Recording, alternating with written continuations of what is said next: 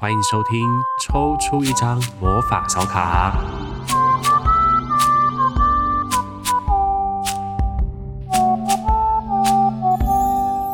大家好，欢迎再次回到抽出一张魔法小卡，我是景禄。今天这一集一样是要来跟阿波罗老师聊一聊我们每一个生命数字类型的人呢，会得到的一些局限。那从这些局限里面，我们怎么样去找到一个成长的力量？那今天除了完成我们上集还没有讨论过的四个数字之外，也会讨论到一个很特别的主题，叫做卓越数，是吗？阿波罗老师？是，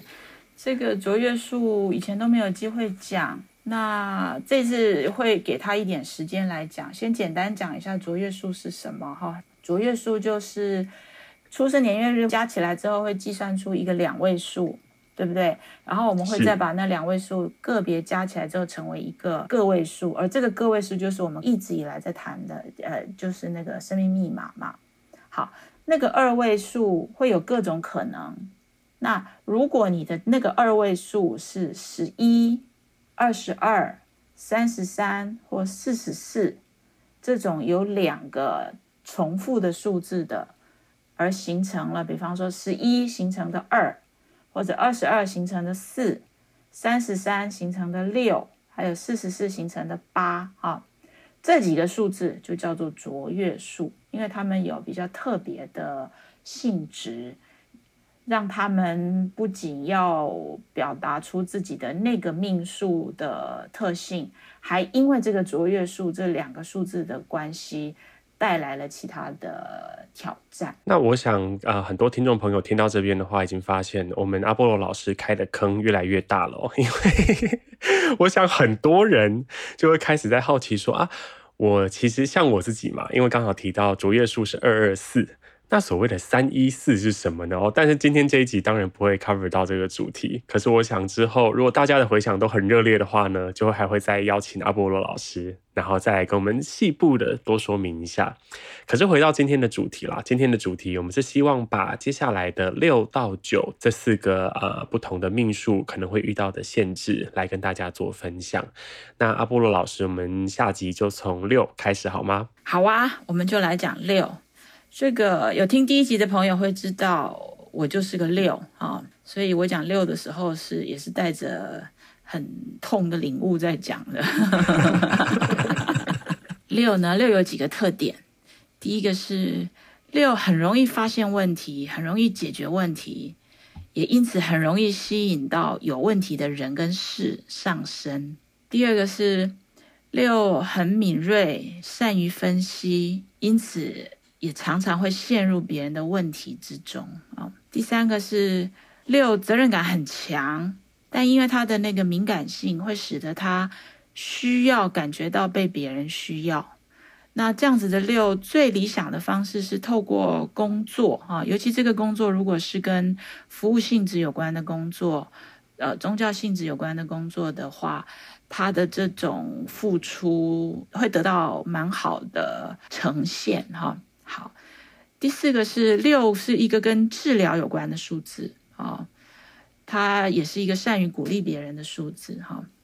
那最后一点是，呃，出于直觉，它跟很多数字比起来，它很快就能看见事情是怎么运作的，因此六是一个跟结构有关的数字哈、哦。好，这几个特性加在一起，六会变成没有办法对别人说不。那这个没有办法对别人说不呢？有内外的因素，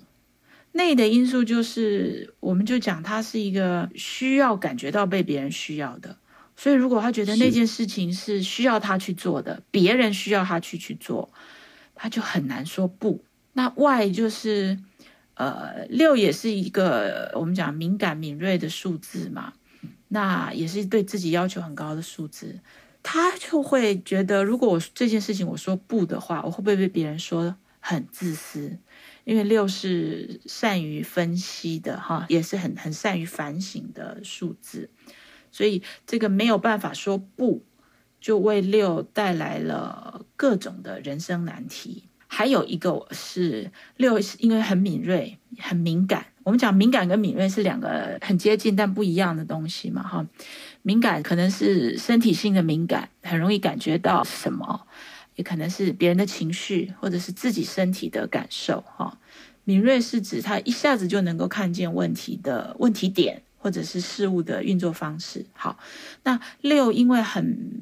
敏感、很敏锐，所以六怕痛，所以结合在一起呢，那个没办法说不的那件事情里也有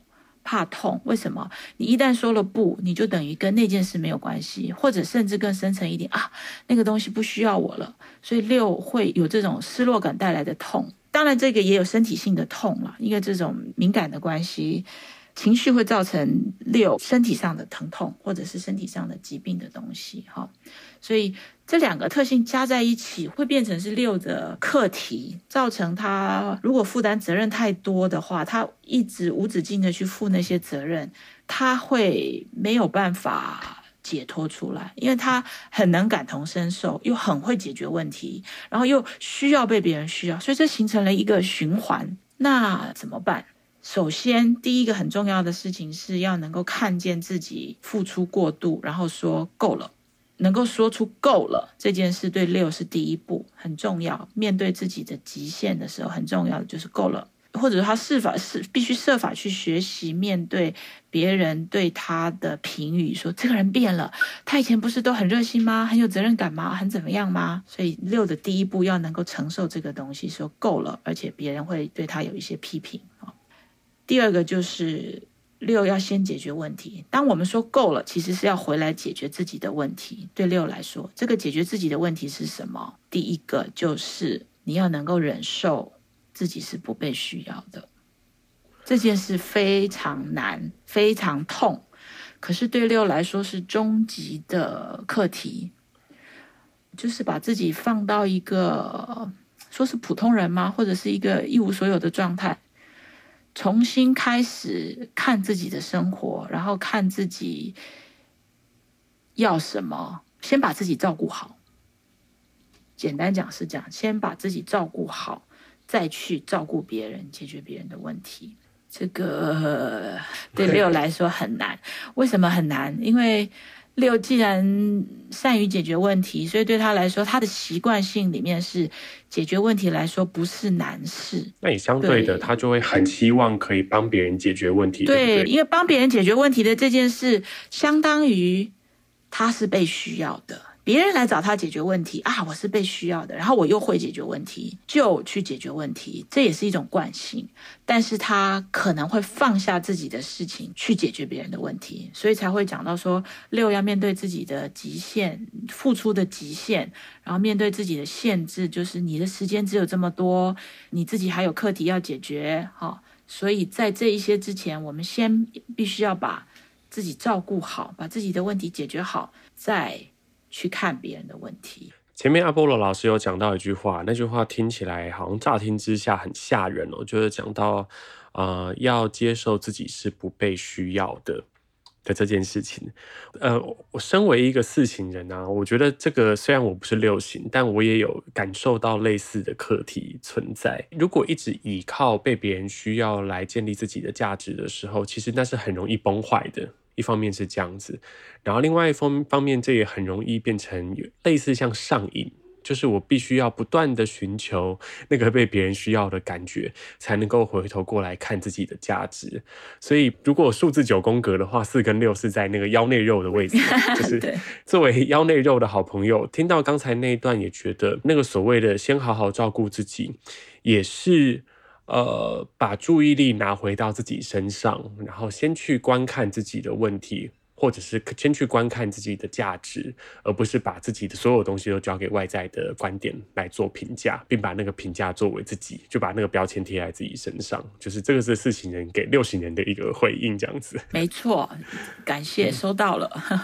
我觉得这也是要让六学习一个很深刻的课题，叫做平衡。六的付出会过头，那个过头也有可能就是说，其实别人不要这么多，但六出于自己想要做这么多，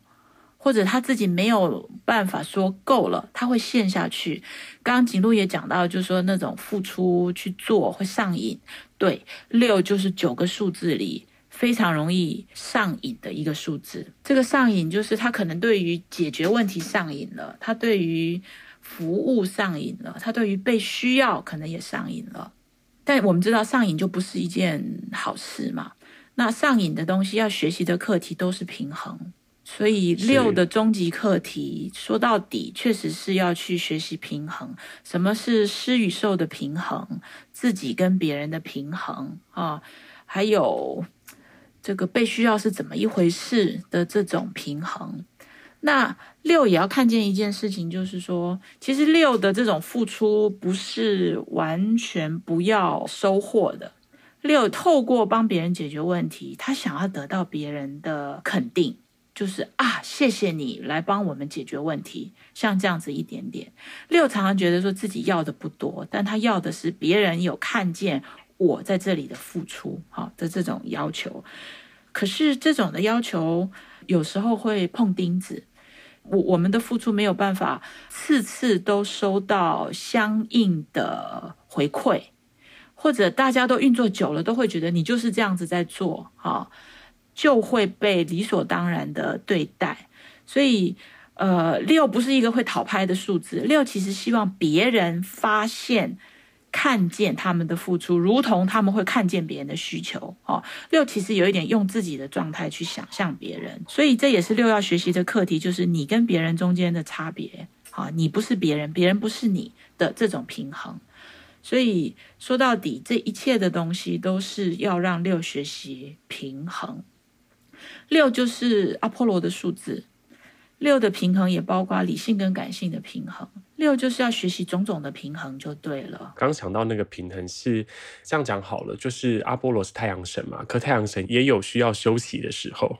所以呢，我们在这边也就是呼吁各位六型的数字六的朋友呢，也可以好好的找，并不是说不要付出嘛，或者是说从今以后就变成一个完全的自私的人，不是这样子的，而是这些东西是有它的极限的，正如人的性格也有自己的极限，付出有极限，然后你需要。休息的时间，那在休息的时间的话，就让自己好好的休息，然后并且不要让自己无时无刻都处在那个阳光普照的状态，否则也是会把自己燃烧殆尽这样子。这个也是希望可以提醒六的朋友要注意这件事情。对，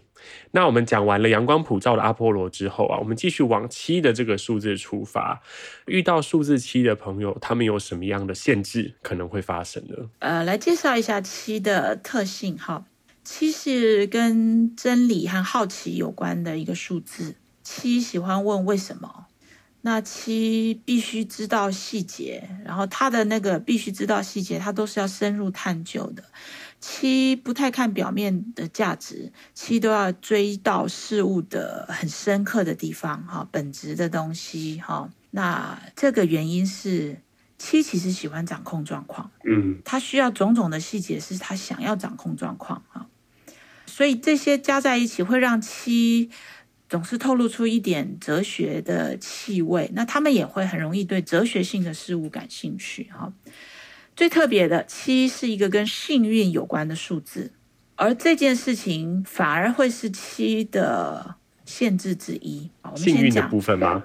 因为是一个跟幸运有关的数字，但七又是一个我们刚刚讲了，它也是一个要要追究到底的数字。七常常会弄不清楚，那这件好事发生在我身上，是因为我很我努力，还是因为我？没有放弃，然后去追究问题，还是因为什么？有时候七身上就是就是会有解释不清楚的东西，那就是好运。好，这个东西发生在七身上，那件事可以发生在一二三四五六七八九，但它很容易发生在七身上。所以对七来说，幸运这件事情是一个他要学习的课题。他不知道自己为什么会有这个好运，他又很难接受事物表面的价值，所以他会想：这个好运是我值得的吗？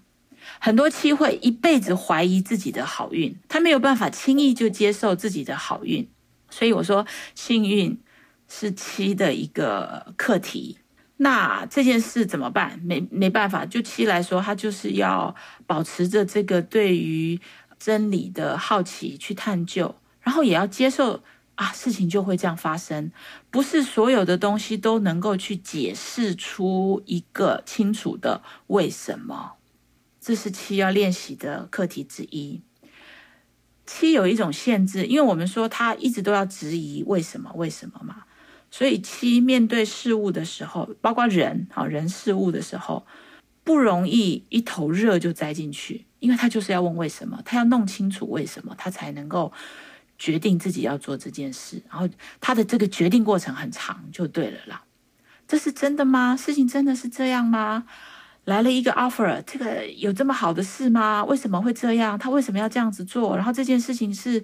要怎么进行？所以这样子的能力，如果是发生在情感关系的话，七可能就不容易是一个热情的情人，因为他很很难一头栽进去，他永远要质疑。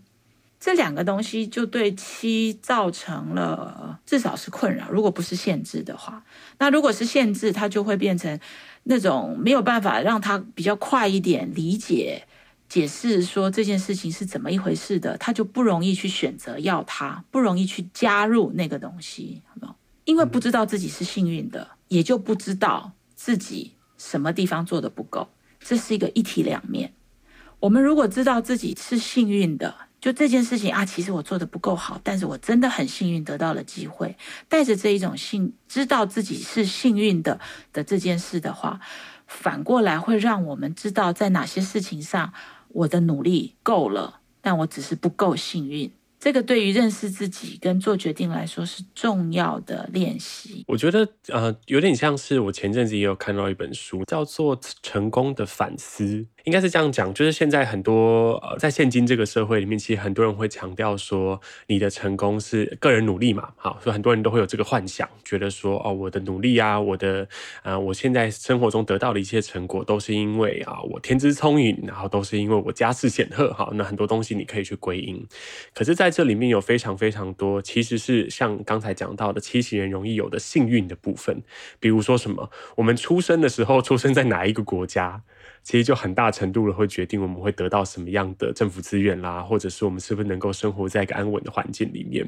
那这其实也是幸运的因素之一。可像刚老师讲到的那个七的幸运，他如果没有办法辨别这件事情的时候，是不是就变得蛮容易沮丧？因为他不知道是他的努力不足呢，那个背后的原因或成因，其实就会变得非常非常的模糊。如果他不能够去看清楚这个部分的话，我觉得七倒不会变得沮丧，他会变得懒散，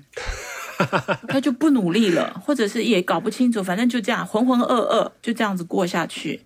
搞不清楚我自己的幸运，但是幸运还是会发生，类似这样的东西。那对七来说，他。不妨就用自己天生带有的这个条件来面对这个问题吧。就是七要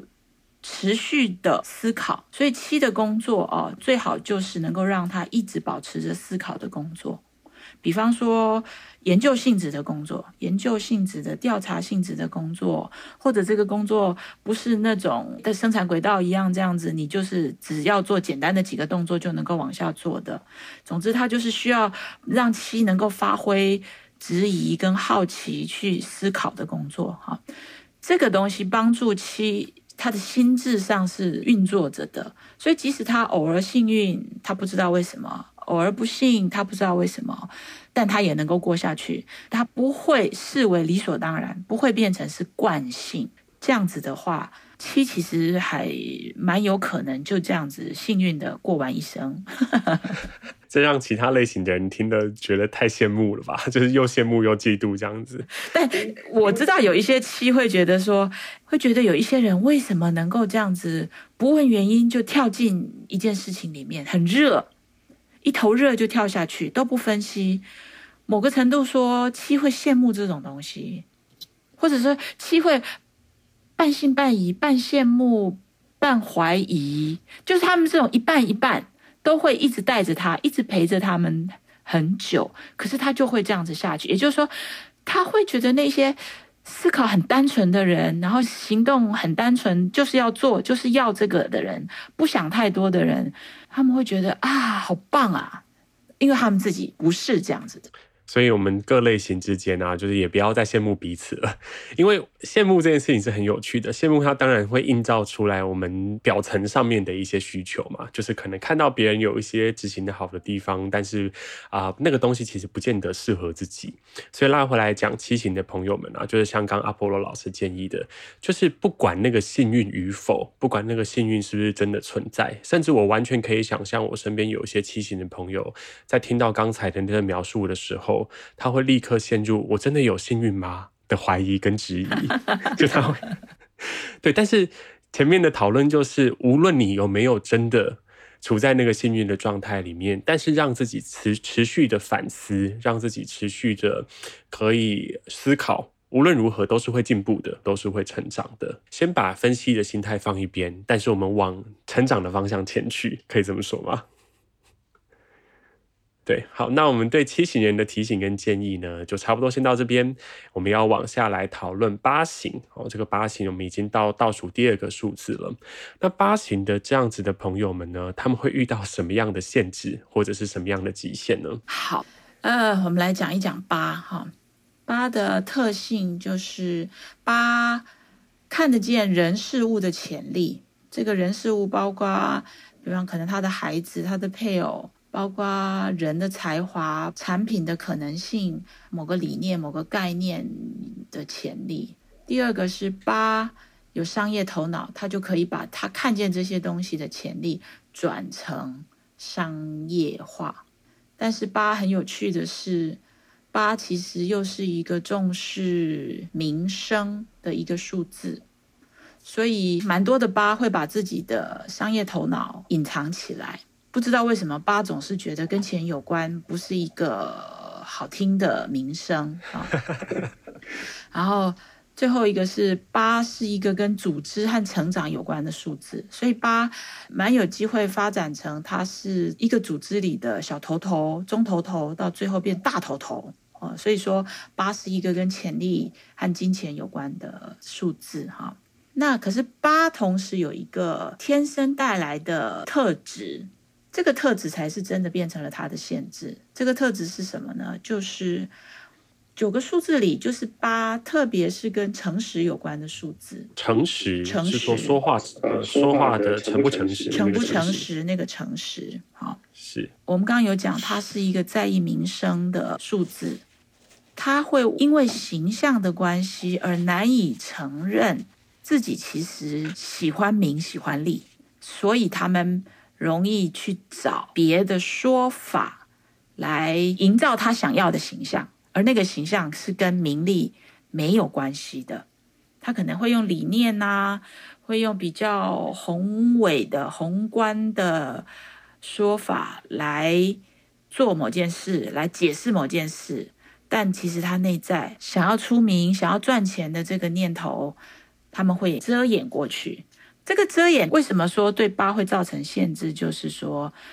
首先遮掩不久，其次是这个遮掩是到八一直也在说服自己，我其实不喜欢这些，我我我不是为了名利而做这个，我是因为那个理念本身，我是因为那个呃远大的那个宏伟的那个为更多人好的那些远见哈。最重要的是，因为他会对自己掩盖这个东西。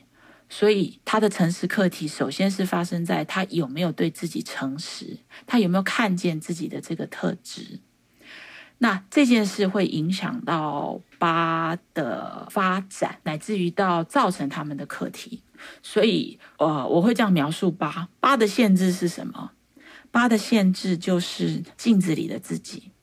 八会看着镜子里的自己，描绘一个更好的自己。因为他也想象，也想要自己成长为某一种样子，那他看着这个自己，去说服自己，我要变成那样子，所以我要做什么事，然后我去做了哪些事，成为那个自己。他久了，他觉得镜子里的自己是他自己，可是他不容易不看镜子，而只看自己，透过镜子来看见自己。那谁不是这样？那么我们就问其他的数字：我们不看镜子的时候，你看着自己的时候，你知道自己要什么吗？你知道自己喜欢什么？你知道自己做这件事情的动机？我们回到最开始的时候讲的，你认识自己吗？那个贴近自己的成分，好，这个部分对八来讲，特别是课题，也就是他想要一个美好的镜子里的样子，然后努力去做到那个东西。八其实是非常努力的一个数字。然而，这个如果他没有去看见自己真正要的东西，他真正的特质，那镜子里的自己取代掉了真实的自己，他就活在镜子里。而这件事会为八带来业报。八是所有数字里跟业报有关的数字，所以连在一起讲，就是为什么八是一个必须要诚实的数字。这个诚实，首先是要对自己诚实，诚实的看见。我有商业头脑，我要赚钱，所以给八的建议是，去练习，不是为了理念而行动，只是为了我要赚钱而行动。这个练习对八来讲，我相信是有难度的。首先要他们承认我是想赚钱的这件事，我想是难的，因为他要处理他跟金钱这件事情带来的那个不好听、俗气哈这种名声形象上的。课题，可是我觉得八啊，只要能够承认这件事，八的这个赚钱的能力，会不让他们把做生意这件事做得很好。诶，听起来有点像是如果在进行社会企业，举例来说，那因为很多社会企业的话，它其实很强调呃理念嘛，或者很强调他想要去宣扬的一些呃对某些团体的支持。可是很多社会企业最后会面临的问题就是，我很有理念啊，理念超棒，大家都喜欢，但你活不下来。所以八型的朋友可能很适合先去找到那个所谓的生存方式，然后去啊，无论是在商业上啊，或者是在个人的经营上面，可以做得有声有色。但是那样子获得的声量跟那样子获得的资源，也许是更能够可以帮助他把他想要去传达的那个理念做得更好的。就这件事情不能说我只有理念，然后其他不要活下来。那那那当然是一个比较不切实际的想法。那当然前面讲到的那个八型啊，金枪头脑的这件事，就可以在这个里面先获得发挥之后，再来回去平衡他想象的理念呢。哦，这样子是蛮好的建议，也就是这是一个顺序先后顺序的问题，先去看见自己有赚钱的这种欲望。然后不要觉得说跟钱有关系不是一个高尚的事情了。八就是很很很在乎高尚，很在乎优雅、好看、好听，哈。所以这个对他们有难度。但我觉得八过这一关的话，嗯，他们的那个赚钱能力确实就像景路刚讲的，那个商业头脑，再加上可以看见人的潜力的这件事，可以协助他们把人事组织起来。也就是说，你从一个动机，你先先让自己能赚钱，然后找到商业模式运转起来，让他去赚钱，然后你在这个赚钱当中去把理念建立起来，这整个就会是一个成长的东西，它也组织起来了，然后呃会变成一个里外都兼顾的东西，然后呃对八本人来讲，他也看见了自己的需求，然后这个时候呢，你闭上眼睛，不必看镜子。你知道自己在做的东西是你想要做的东西，这时候八就里外合一了。所以，对，八是一个需要诚实的数字。好，没关系，我这边也有另外一个建议，就是如果八型的朋友啊，数字八的朋友还是觉得赚钱这件事情有点啊、呃，听起来好像有点俗气的话，就那欢迎大家先去努力赚钱，然后我我会把我的汇款账号放在这个节目的下方，就欢迎大家赞助这个小小的频道，你的一分钱呢，就是支持我继续往下走的动力。事情没有这个困扰，事情没有这个困扰，事情没有，所以也可以。对啊，所以可以在这里面做一些能量上的交换啦。你的卡玛我可以帮你那个承担一些这样子，但总之。八型的朋友呢，先去面对自己真实的一个想望，其实那也是能力上面的结合。我很会赚钱，那我就先把这些资源累积起来了之后，也许后面可以再做更多更好的运用。因为毕竟钱只是资源而已嘛，那他需要达成什么样的事情，后续的人生可以逐渐建立。可是，在当下，先让自己去度过那个诚实的关口，就可以让个人的能力有更好的发挥。对，好，那我们接下来往下走，走到九型哦。最最后一个数字九型的朋友们会面对到什么样的限制呢？九是跟梦想有关的数字。好，那这个九数的人呢，往往多才多艺，也很讨人喜欢。那他们也是跟人相处，也都会让人觉得他们很亲切、很和善、很可爱。哈，然后九很愿意助人。那这种愿意助人，一方面因为这个数字带有慈善的特质，二方面也是他们就是一个有有同情心的一个数字，所以九会跟宗教有关，哈，跟公益有关，啊。第三个是九那个梦想特质，会让他们觉得什么都没问题，什么都可以做，什么都没问题，哈。然而，这个什么都没问题，会是九很重要的要面对的一个题目，就是当你说什么都没问题，到什么程度你才会看见问题？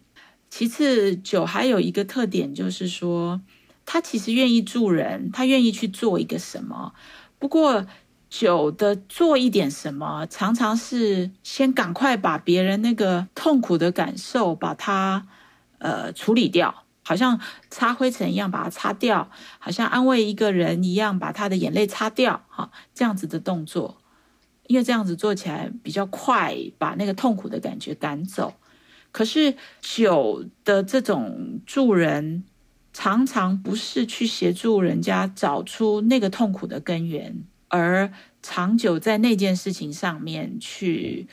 付出啊。这很多原因啦，一个主要原因，一个是酒的梦想很多，然后他什么很多东西也都觉得很好玩，然后什么都没问题，所以他会分心，他会跑去做别的事，所以这边安抚一下，弄一弄啊，这个人笑了啊，好像就没事了，就跑去做别的。这一些特质加在一起呢，让九有一个很重大的限制，就是他难以认清现实。首先，因为他就是有一个。比较梦想性的特质嘛，好，呃，哎，我们去做一个什么好不好？哎呀，那个我那天看到一个报道，哪里的小孩都没有学校可以念，没有书可以读啊，我们去那里盖一个学校好了。然后他就想要去做，他没有去计算去那里盖一个学校需要花多少钱，需要怎么样的人力做事，哈，甚至他没有去追，那你为什么要去那里做这件事？这个为什么就没有办法解释，只能讲。啊，我就觉得他们好可怜呐、啊。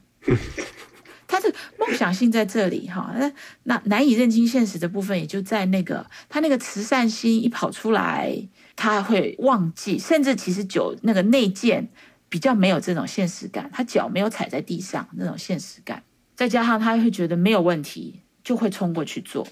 那第二个限制是他可能很快的又会有第二个梦想，又要去做一件什么事了。所以，如果他第一个梦想起了头，做了一点，那很快的第二个梦想又起来，又跑去做了一点什么，又没做完，又跑去做第三个。所以，九的限制有一个，就是他可能很难完成一件事。那好，九两个，我们讲了两个限制嘛，一个是难以认清现实，第二个很难完成长久的哈做完一件事，呃。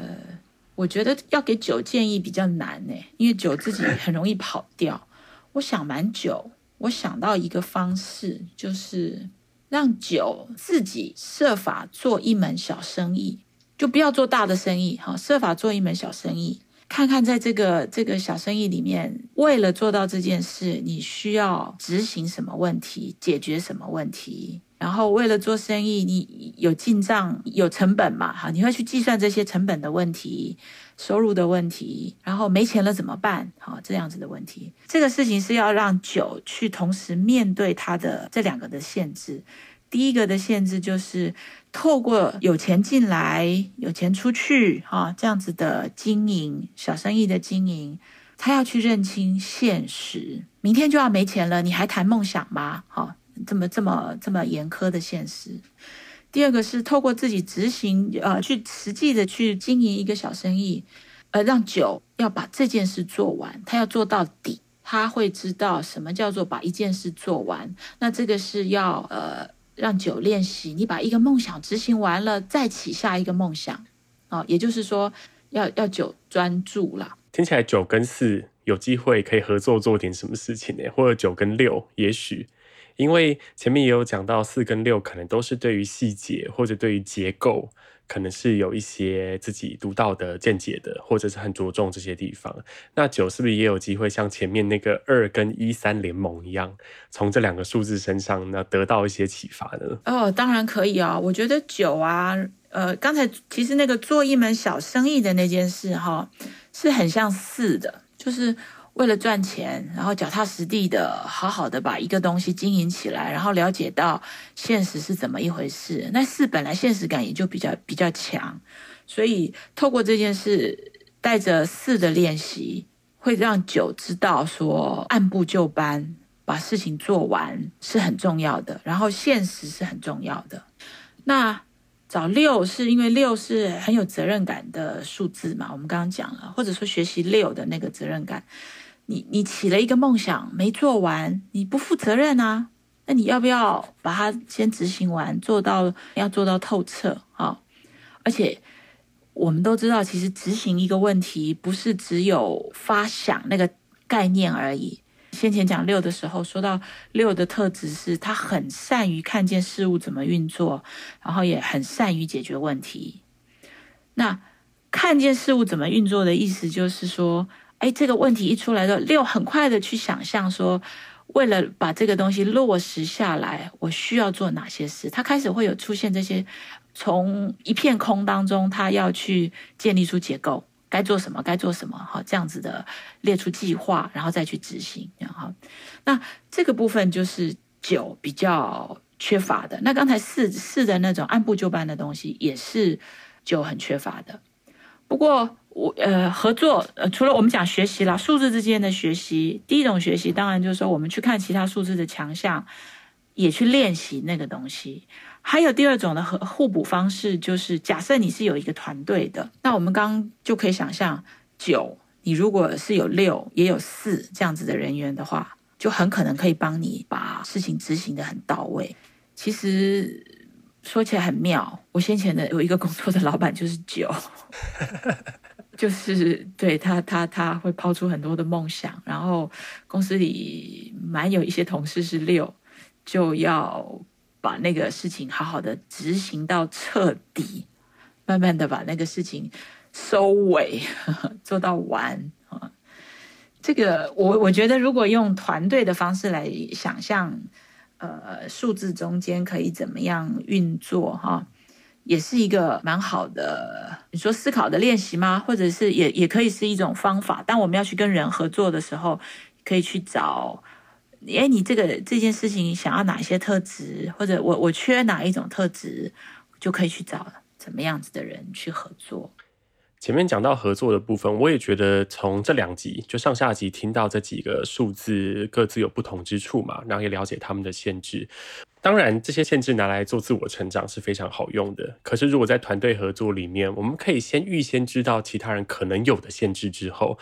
我觉得也比较不容易被这些限制给激怒。因为当然不是说啊，这个人就是这样，我们就不用管他，而是因为知道他背后有这样子的一个限制之后，有机会用不同的角度，或者是用不同的引导来帮助他发挥他的潜能。我不知道这个是不是很四型人说的一段话了？对，可以用这样子的方式。这些限制也可以很好的成为团队当中互相理解的一个助力，而不是就变得是说，那你为什么站着茅坑不拉屎，或者是说，那你为什么明明应该要在这个工作，可是你没有发挥他的职能？也许跟他自己本身性格上面的某一些限制是有关系的。那在那个沟通过程当中，是可以透过对于这样对人的理解，然后把这个沟通的过程理清楚，我觉得也是很有帮助。听到现在的心得。哎，我觉得这也是某种怎么讲，嗯，coaching 吧。如果我们讲训练人才，或者说是管理者哈，他要面对他的这个人才组合的时候，可以有这样子的思维，确实是蛮好的。然而，我也在想，就是说现在的工作的环境，能够有多少的时间跟耐性去等。待每一个工作者面对自己的限制，克服它，然后再去承担新的东西啊。多数的工作环境恐怕还是先去用我们最强的那个部分，直到我们的弱点也成为我们的障碍了之后，我们可能就会变成一个不适任的工作者，然后你你可能会被安排去做别的事。呃，我讲那个那叫什么彼得原理嘛，对不对？每一个人都会被升职到他不适任的那个高度。那可是如果你到了这程度了，你有机会被安排去做，呃，可能更适合你的，或者你本来的强项里面会做得很好的，这是一种怎么讲职涯的机会啦，跟有可能的发展。然后我要说，其实如果我们放到人生路途来说，哈、哦，面对生命发展的时候，嗯。我们讲的这一切，这这些从生命数字而来的认识自己的功课，哈，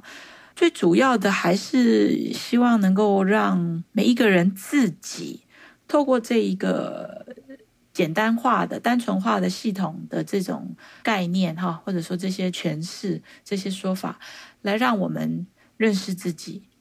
那还是回到这件事。认识自己是为了什么？其实认识自己，我们是要跟自己相处，然后认识自己，知道自己的最有创造力的那个强项、那个部分，是不是就是我们现在正在做的事？我觉得这一点最重要。诶，你现你你是不是知道你最有创造力的特质是什么？是哪些？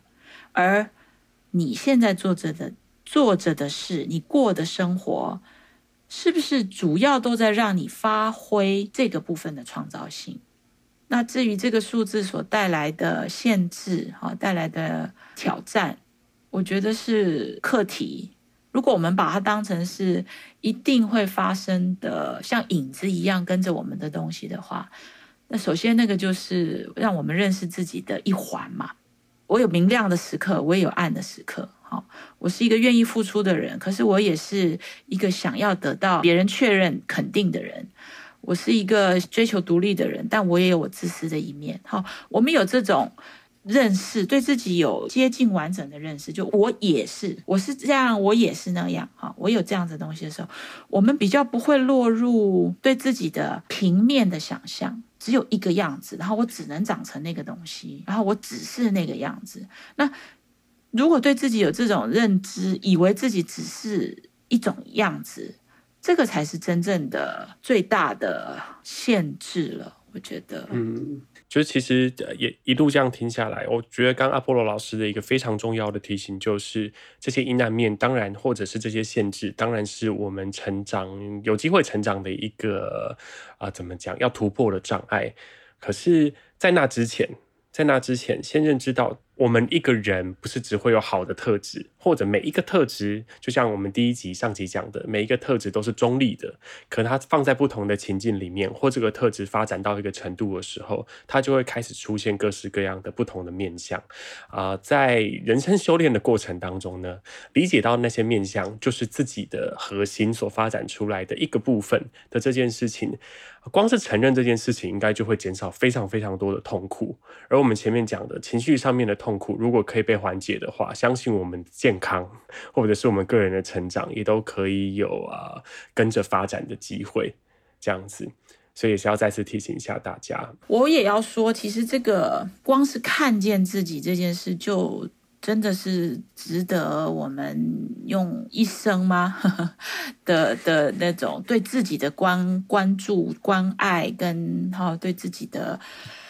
这种承诺啊，去做，让自己看见自己，我觉得这真的是生命的功课。这也是我想成立这个频道的初衷啦。因为直接要看自己好难哦，可是有很多不同的工具啊，比如说像前面讲到了好多啊，姓名学啊、塔罗牌啊，然后生命灵数啦，然后或者是像是玛雅历啦，它都是用各种不同的角度帮助我们自己去看见现阶段的自己，或者是至少。做一些缓冲，对于我们生活当中、生命当中会遇到的一些状态，我们先预想到了，那那个缓冲就会发生，就我们就比较不容易一头栽进或者一头撞进一个我们没有办法去掌握的状态当中。所以，是不是在进入到卓越数之前，可以再请阿波罗老师帮我们复习一下六到九的这四个数字，他们可能会有的限制，以及给他们的建议，好吗？好，嗯。好，六呢？六太善于解决问题，责任感很强，以至于没有办法对别人说不。但这也是因为自己六自己想要被别人需要，然后难以忍受那种不被需要的痛苦。好，所以给六的建议反而就是要深刻的看见这件事情，然后知道说每个人有每个人自己的课题，别人的课题不等于你的课题，然后你也不需要掉进别人的课题里面，先解决自己的问题再说。好，这是给六的建议。给七呢，就是七，因为喜欢追问为什么，掌控状况，但又是幸运的，所以七不容易一头栽进一个状况里面去而不问为什么。那这使得七不会非常的热情，也不会是看起来最可爱的那一群人。然而七就是莫名的容易有幸运啊。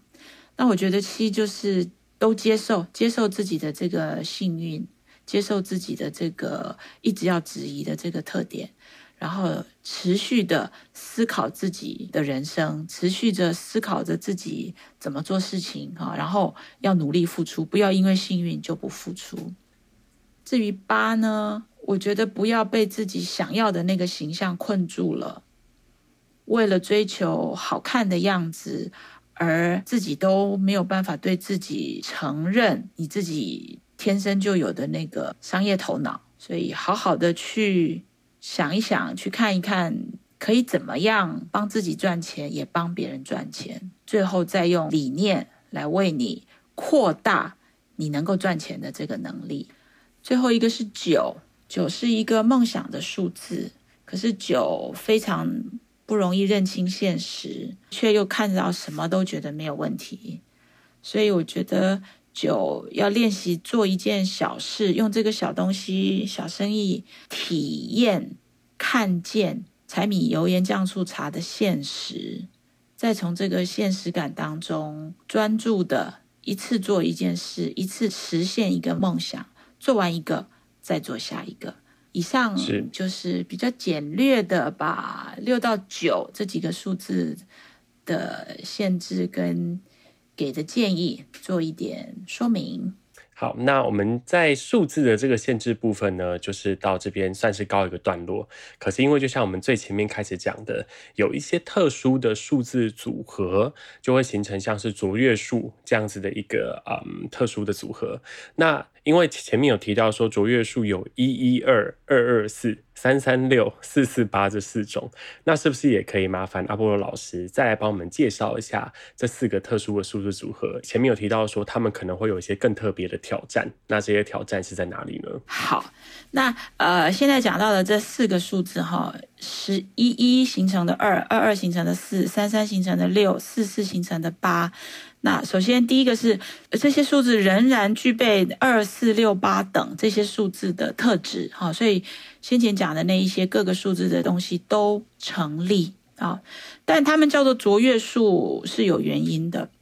首先，这几个数字呢，会强烈的渴望想要发挥天赋，这个强烈的程度可能比其他的数字都高一点。其次是这一些数字叫卓越数，正是因为。他们在某一项才华上面有两倍的力量哦。那这个两倍的力量怎么发挥出来？如果不发挥出来，对于这些数字来说，他们的课题的严重程度也会比不是卓越数字的那些数来的强烈，来的严重。好，那我就简单讲一下这几个数字可能的特质哈。一一二，那一一二有两种，一个是二十九形成的，一个是三十八形成的，这两个的状况不太一样啊。呃，二十九形成的一一二，它的双重性格比较明显，它的依赖性跟独立性的拉扯比一般的二二十那种二更严重，也因此二十九形成的一一二更需要去注意到这个依赖跟独立的课题，它更必须要。独立。至于三三十八号三八一一二的这个数字呢，他们比较独特也复杂，因为它的数字的影响那个来的多嘛，有三有八有一有二这样。那他们一部分也有依赖跟独立的课题，但他们也有创意，可是他们又很务实。他一开始依赖，但最终他想要主控，哦，等等的。所以三十八一一二是个复杂的数字。那这个数字呢，要好好的去发挥自己语言方面的条件，因为它有一个八，所以要注意不能说谎，好好发挥语言文字的天分，发挥自己的创意，做自己想做的事。这个数字是很有机会从底下往上爬到一个蛮高的位置，得到权力的。以上是一一二，简单这样讲哈。接下来是二二四，二二四的课题呢，当然有四的课题，它又会比其他的四更会想尽办法来获取金钱跟感情上的安全感。但因为它是二十二两个二形成的四，所以这个数字的障碍是，如果他感情用事了。这个问题会造成他的阻碍，乃至于二二四往往要用付出感情的债务作为代价，才能实现某些他想要做的事。那这个二二四也有语言天分，但它就是是一个需要动嘴巴的数字，所以想一想怎么样用开口来协助，但是呢又不能说太多。可是二二四它就是会说很多的一个数字。说多了，难免说到空，难免说出言不由衷的话。好，这个是二二四要要留意的课题，就是不要感情用事，然后对于说话沟通这件事情不要过度。好，好，接下来是三三六，三三六有非常优秀的创造力，它有两倍的三嘛，但它同时也就有超级的理想主义。也是两倍的三，好，所以这就是他在这个六要解决课题、想要被需要的前提之下，他还要去面对一个接近三所带来的题目。那三三六的人往往必须要做出重大的抉择，甚至牺牲，才有办法发挥他的呃天赋。那给三三六的建议就是说，因为也是超级的理想主义，就非常不够实际。所以要学习接受别人的意见，即使很痛，但是也要接受意见。从别人的批评里面，哦，发现重要的观点，免得自己一头栽在自己的感觉里面。哈，好，最后一个是四四八，四四八一样也有八的诚实的课题。那它受到四的影响，而且是两个四，所以。很有机会，因为太喜欢稳定，太需要稳定，而一辈子没有做他真正想做的事。可是他同时会受到八那个想要冒险、做大事的那种渴望的拉扯，造成内心冲突。所以四四八看起来没事，可是他内在的冲突课题会相当严重。所以四四八有需要面对八的课题。也同时要去看四，从安全感当中突破哈，可以做什么？从四身上去学习一点功课。好，以上用比较简略的方式把这几个卓越数做了一点说明，也给了一点建议。好，差不多就是重点的提示啦。所以，我们是不是也可以这样子看？比如说，像我其实是三一四。那如果我前面的一些，不管是第一集啦，或者说我们这边的上集里面有提到跟三有一的这些相关的题型，也都可以纳进来，就是作为参考，是吗？可以多少看一下啊、哦。当然，我们最主要还是看这个最后的这个一个数字，生命数字。但我们两位数的时候，这两个东西，它们其实呃都还是有个别的作用哈、哦。尤其第一个啊、哦，那个不妨也可以去看一点点。那个第一个会影响到我们的一点人际关系。第一个的意思是说十位数的部分，比如说像我的话就是三这样子。对，人是复杂的，人是很多个面向的哈，不会仅仅就是一个数字就要从头解释到尾，对不对？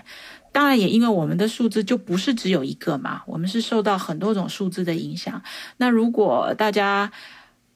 感兴趣，想要多知道，那还有什么其他的数字会对我造成影响呢？大家不妨再去看另一个数字，用那个数字当做是你的第二个重要数字，去看那个数字所代表的意义啦。生日数字，你的生日这个数，如果是两位数，也把它加成一个，好，总之，你的生日数，你可以把它视为你的第二命数，然后去看那个数字是什么特质，然后对照你自己的状况去看一下，你有没有这个部分的性质，这像不像你的哪一些部分，好像有在什么地方有表现出这样子的特质。那我可以给一个提示，就是生日数对于我们处理人际关系的影响比较大。所以前面就像阿波罗老师提醒的一样，就是第一命数你可能有一些体会，有一些了解，但希望有一些其他的资讯补充的话，第二命数的部分，我们可以用我们生日的日的那个数字，比如说像我三二七嘛，我是三月二十七号出生的，那我就可以把二加七加起来九，就是我的第二命数，所以就变得是诶大家就要回去重新复习一下第一集了，对不对？如果有这个第二命数出来的时候，就可以再把第一集的内容拿出来听一下，然后再感觉一下有没有什么启发，这样子。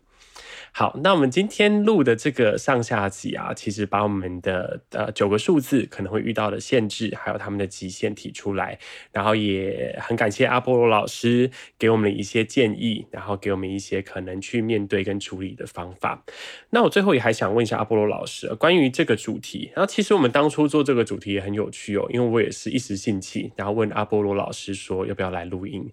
然后阿波罗老师就提了限制这个主题。我很有感觉啊，因为现在我们都活在某一种限制下面，然后也觉得这个限制好像会逼出某一些真实，但就想知道阿波罗老师有没有什么想要最后补充，或者是分享，或者是提醒大家的呢？对，那时候提出这题目，当然一个也是直觉式的反应，第二个当然也有回应着现在这种状态。我我们就都待在自己的角落里嘛，外面的世界好像整个有一种暂停的感觉，好，程度不一的暂停，很多是原先进展着的事情被卡住了，或者就是延后了，甚至就是喊停了啊。首先，这就是一个上帝给的限制啦。这个限制是什么？就是不行，你先前的那些东西，我现在要你都不要做，你要暂停下来。至少我们要面对这件事嘛，而面对着这件事，我我们跟自己有那么长的时间相处，我觉得是非常难得的深入认识自己、深入跟自己相处的一段时间，一个机会。如果我们好好用这段时间，对很多人来说，它有机会成为一个转折点。我觉得很多人生功课都都不是我们自己去争取来的，而是掉下来的。那我觉得现在这种状况就是掉下来的一个集体的生命的功课。那我我们无能解决世界的大问题，可是永远都可以回到自己，看自己，哦，跟自己相处。生命数字是一套很简单的系统，用很中性的语言概括式的说一些东西。哦，那我们讲过了这么久以来。也许有些朋友会觉得，诶，他又没有办法论断某一件事情的好坏，他又没有办法帮我看我要不要做这个决定。好像某一些算命系统一样，好像可以落在这个事项上面、现象上面，为你解惑，甚至替你做决定。但正因为生命数字不是那样子的东西，我觉得它带来的效用是持久的。它是一套经过某一些灵学老师、数字学老师的融会贯通所整理出来的诠释系统。哈，那我们透过这个系统，就算是当做一个工具来用好了，甚至就当做姑且听之好了。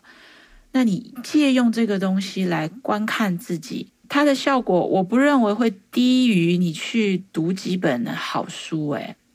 嗯，它就是一个好用的工具。你先用用看。呃，如果说我们透过这几集把这个工具的用法介绍给大家，而你试着用了一下，只要有任何一个地方对你尤其是，对你来讲你觉得有得到帮助的感觉的话，我都会觉得非常高兴。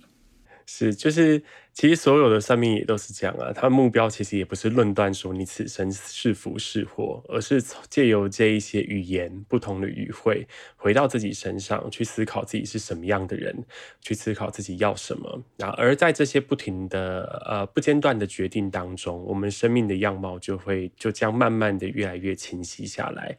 然后也回到刚才阿波罗老师说的，因为现在正好是啊、一切都被迫暂停的时候，那我前阵子也在粉专上有分享一篇跟影视有关的内容，那个一切都在暂停的时候，当然是一个很好的观看自己的时间。我想大家疫情关在家里面的时候，韩剧、美剧看了不少，书可能也看了不少。那也许接下来，如果我们还是有更多跟自己相处的机会的话，可以把这个观看的时间，然后把这个观看的重点，花一点时间放在自己身上。上下这两集的这个生命灵数，也希望就像阿波罗老师说的，可以给大家一点灵光，一点启发。